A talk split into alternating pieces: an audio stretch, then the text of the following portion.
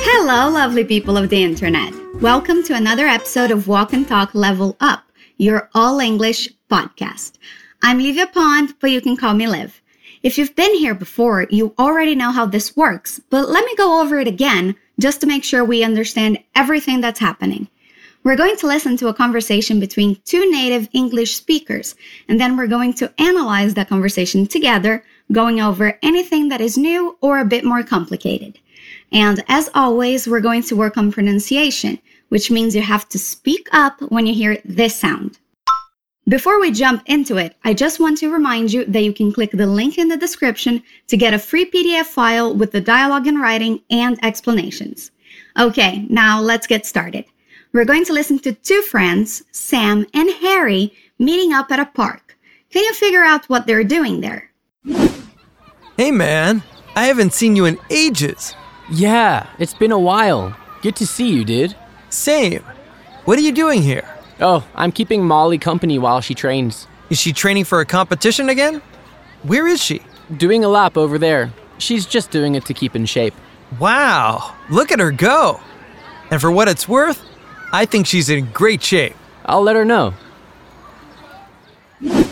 It seems that Harry is keeping Molly company. What does that mean? Listen to it again. Hey man, I haven't seen you in ages. Yeah, it's been a while. Good to see you, dude. Same. What are you doing here? Oh, I'm keeping Molly company while she trains. Is she training for a competition again? Where is she? Doing a lap over there. She's just doing it to keep in shape. Wow, look at her go. And for what it's worth, I think she's in great shape. I'll let her know. All right, how much of that did you understand? Maybe 30%, maybe 50 or 80%? Keep that number in mind and we'll check back at the end of the episode to see how much better you understand things. Our conversation starts with Sam saying, Hey man, repeat, hey. Man. Hey man. I haven't seen you in ages. That means it's been a long time since I last saw you. Repeat. I haven't seen you in ages. I haven't seen you in ages. Notice the linking sounds when we repeat and try to replicate them. I haven't seen you in ages. I haven't seen you in ages. Again, I haven't seen you in ages. Good. Harry answers, Yeah, it's been a while. It's the same as saying, Yeah, it's been some time. Repeat after me. Yeah. It's been a while. It's been a while. It's been a while. It's been a while. Again, it's been a while. Harry continues saying, Good to see you, dude. Good. 2. see you, dude. Good to see you, dude. Good to see you, dude. Sam says, same. It means me too. Repeat, same. Same. And then Sam asks, What are you doing here? Repeat after me. What are you doing here? What are you doing here? What are you doing here? Again, what are you doing here? Harry answers, saying, Oh, I'm keeping Molly company while she trains. When you keep someone company, it means you're staying with them, by their side maybe, to make sure that they're not alone. So imagine the situation. Molly wants to train at the park, but she doesn't want to do it alone. So Harry goes with her to keep her company. Let's repeat what Harry says. Oh, I'm keeping Molly. Company. While. She. Trains. Oh, I'm keeping. Molly company. While she trains. Oh, I'm keeping Molly company. While she trains. Oh, I'm keeping Molly company while she trains. Again. Oh, I'm keeping Molly company while she trains. Good job. Sam has questions. He asks, Is she training for a competition again? So Molly is an athlete and she's training. Sam wants to know if she's training for a competition. Let's repeat. Is she. Training. For a. Competition? Again, is she. Training for. A competition? Again, is she training for. A competition again? Is she training for a competition again?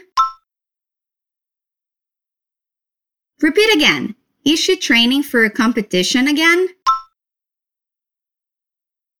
And before Harry can answer, he asks another question Where is she? Repeat.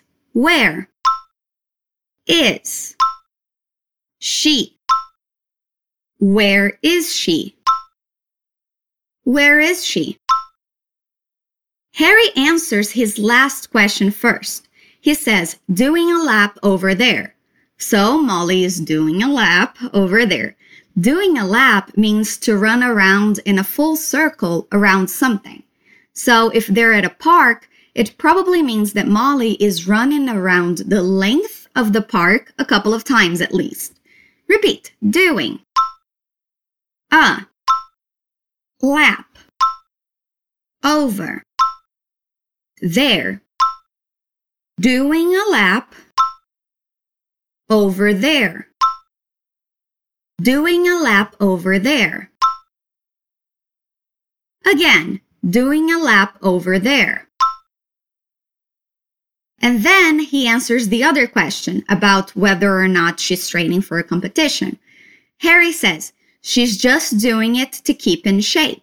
So she's not training for a competition.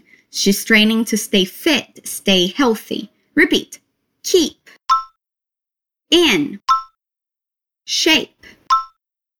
She's just doing it to keep in shape. She's just doing it to keep in shape. She's just doing it to keep in shape. She's just doing it to keep in shape. Sam must look at where Molly is because he says, Wow, look at her go. That expression means you're hyping someone up, encouraging them. It shows you are impressed with someone's effort or performance. So he's saying, Wow, look at how good she is. Repeat, Wow. Look at her. Go. Wow. Look at her go. Wow, look at her go. Again, wow, look at her go. And he continues, saying, And for what it's worth, I think she's in great shape. For what it's worth is an expression used when you want to add your opinion, but you're not sure if the person wants to hear it or will agree with you. Repeat. For what it's worth, worth, and for what it's worth, and for what it's worth, and for what it's worth. I think she's in great shape. So he's saying, I don't know if you want my opinion or not, but it looks like she's in good shape. She's fit and she doesn't need to keep training. Let's repeat the second half of that long sentence. I think she's in great shape. I think she's in great shape. I think she's in great shape. I think she's in great shape. Now let's try the whole sentence. And for what it's worth, I think she's in great shape. Again, and for what it's worth, I think she's in great shape. One more time. And for what it's worth, I think she's in great shape.